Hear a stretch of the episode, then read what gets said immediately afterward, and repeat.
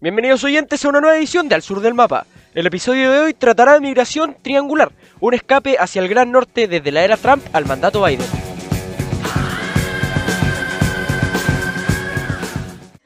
El, problema de investigación va a ser el auge de las olas migratorias en el Triángulo Norte, conformado por Guatemala, El Salvador y Honduras, hacia Estados Unidos y la respuesta de Estados Unidos frente a esta problemática. Por lo tanto, vamos a analizar las consecuencias de la migración eh, a partir de los ejes de influencia de organizaciones criminales en poblaciones centroamericanas, la respuesta migratoria, cuál es la solución y el rol estatal de cada país que conforma la problemática.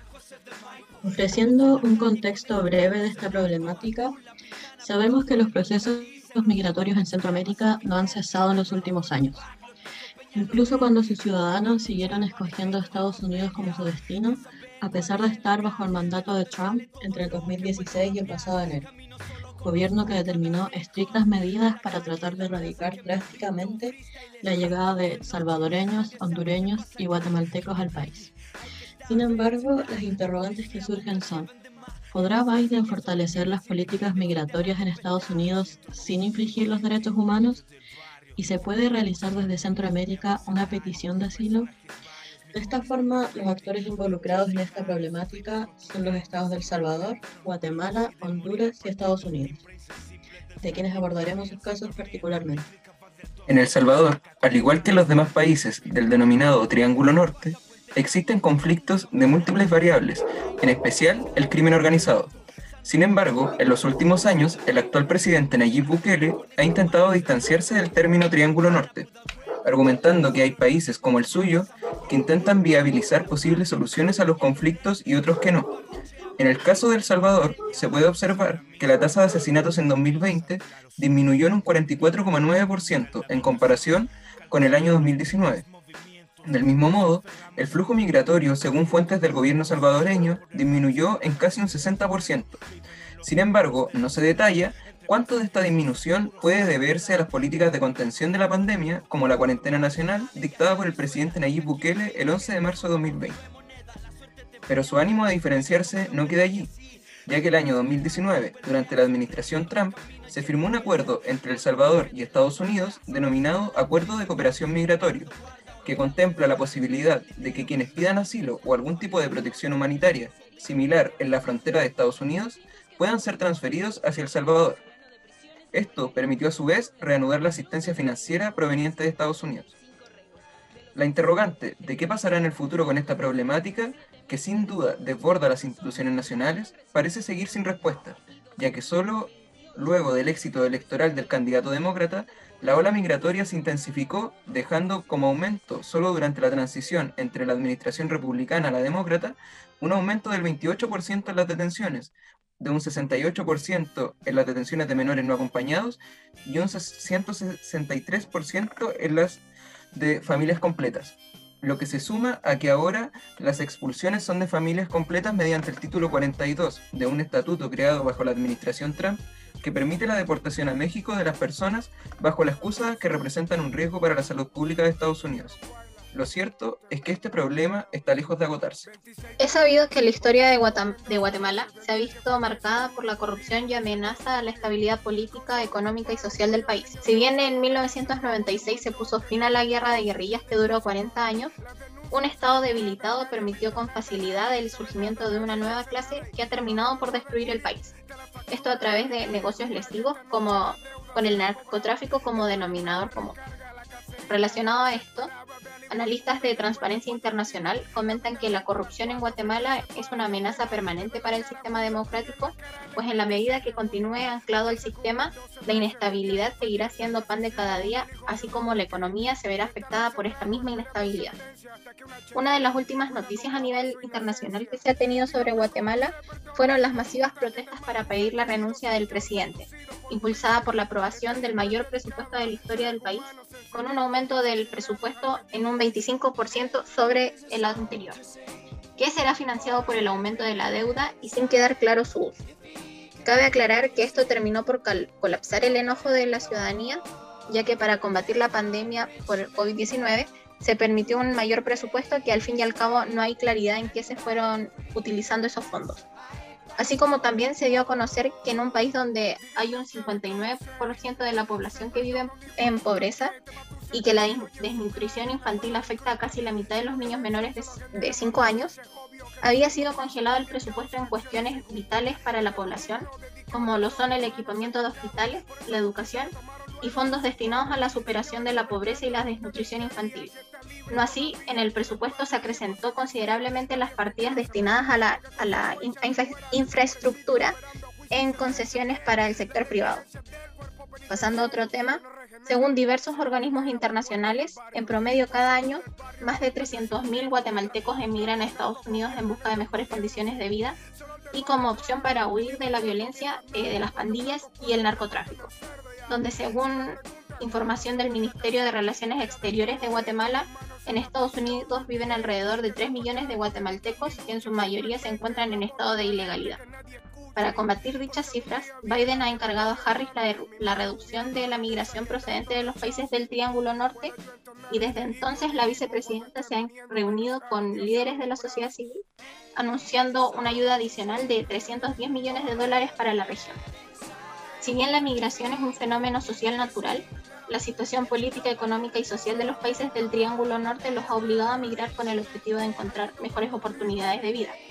Y a partir de esto, Estados Unidos, en conjunto con Guatemala, está tomando una serie de medidas para contrarrestar y dar solución a la masiva migración que hay por parte de los guatemaltecos, siendo la mayor cifra durante las últimas dos décadas. Una de estas medidas será el establecimiento de varios centros destinados a migrantes que el gobierno de Joe Biden planea abrir en Centroamérica, con eh, un énfasis especial en el Triángulo Norte. La instauración de estos centros tiene por objetivo ser una vía concreta para las personas que buscan pedir asilo en Estados Unidos. Sobre esta situación me gustaría saber la opinión de Camila, ya que esta problemática tiene una serie de aristas para ser analizada. Sobre el caso de Honduras, este es uno de los países de Centroamérica cuyas migraciones hacia Estados Unidos más han aumentado. Un aumento que está ligado a la desesperación y desesperanza que dejaron los huracanes ocurridos el pasado 2020. Por otro lado, parte importante de la población de Honduras ha optado por emigrar para huir en cierta forma de la violencia del crimen organizado, de la crisis económica y de la disconformidad que ha generado el gobierno de Hernández. En ese sentido, la problemática central de la ola de migraciones de Centroamérica y, por ende, de Honduras, se fundamenta en el rol pasivo de los estados al momento de asegurar condiciones de vida óptimas y de ofrecer soluciones sustentables a las problemáticas que aquejan a sus ciudadanos. Un punto central y relevante con respecto a la situación de Honduras es cómo se ha construido un negocio con respecto a las migraciones por cuanto los traficantes de personas se han encargado de ofrecer la promesa de un viaje seguro y legal hacia Estados Unidos con el fin de sacar ganancias de eso. Por supuesto, esta promesa ha quedado solo en eso,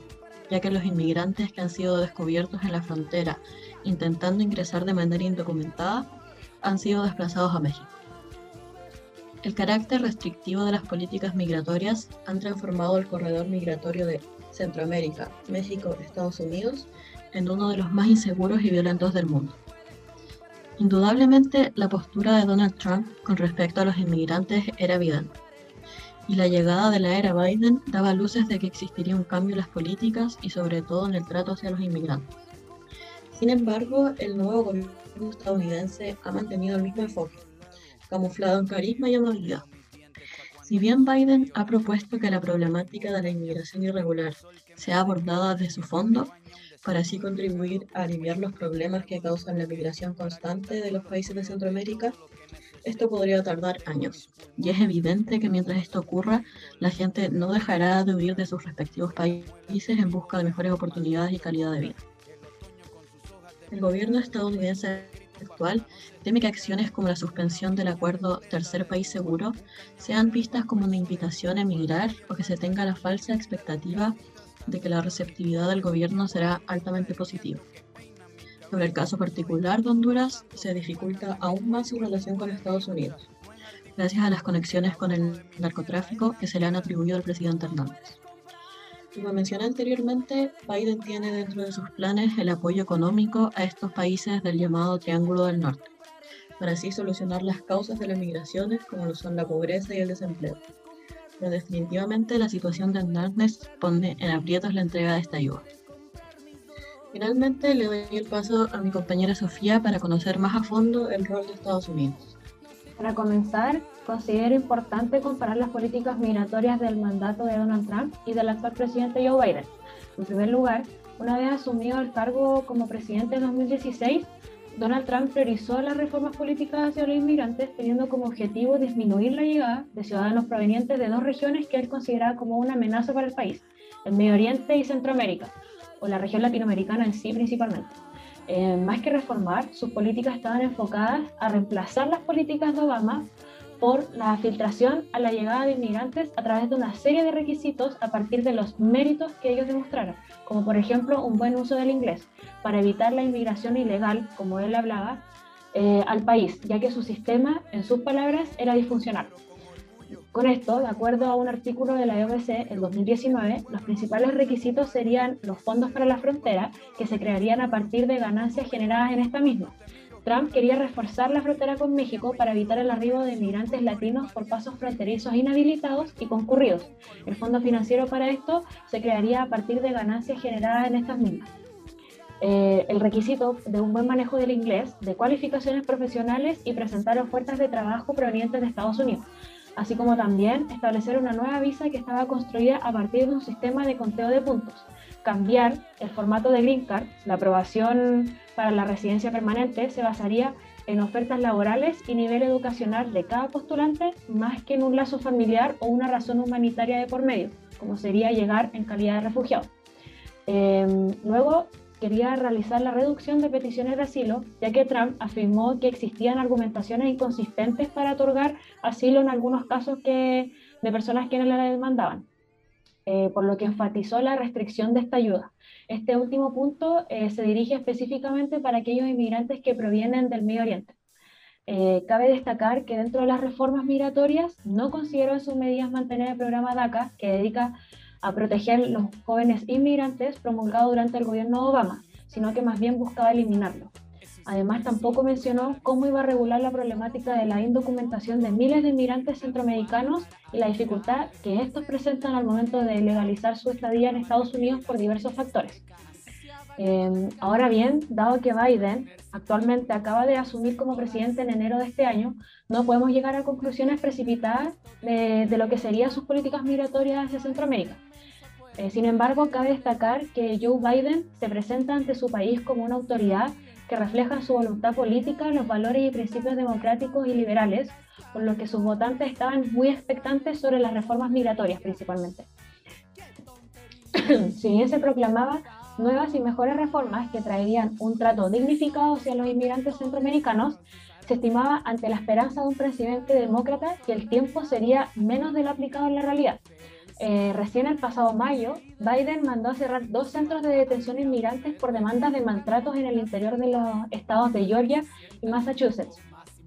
Cabe destacar que dentro del análisis externo que se realiza a Estados Unidos, eh, se podría estimar una sugerencia que sería el fortalecer el programa DACA, por un lado, y el regular y fiscalizar eh, la gestión que tiene la policía ICE hacia los detenidos eh, inmigrantes indocumentados, eh, ya que se han presentado en diversas ocasiones eh, un mal uso de poder como parte de la Policía de Seguridad Federal, federal del país. me gustaría saber cuál creen ustedes que sería el escenario futuro en la relación de Centroamérica y Estados Unidos. Bueno, en definitiva, para frenar la masiva migración se debe fortalecer el poder judicial, pues es imprescindible para el sustento del sistema político de cualquier nación democrática. Asimismo, se debe reforzar la prensa y la sociedad civil para dar de una vez eh, por todas eliminar la corrupción y las bandas criminales del mapa. A causa de esto, Harris anunció tres acuerdos alcanzados en su visita del 6 de junio del presente año en Guatemala, los cuales tienen relación con un programa de empoderamiento para mujeres jóvenes la creación de un grupo de trabajo conjunto para combatir la trata de personas y una fuerza de tarea anticorrupción regional para apoyar a las fiscalías de Guatemala, El Salvador y Honduras. Mientras que en el caso de Estados Unidos, pese a que existan cambios en la administración del gobierno estadounidense, existe un conservadurismo muy notorio en temas migratorios, los cambios que han habido hasta ahora no se han traspasado a quienes migran a Estados Unidos, pasando de deportaciones con separaciones de menores de sus padres a deportaciones de familias completas. Esto fue un nuevo episodio de Al Sur del Mapa, disponible en Spotify.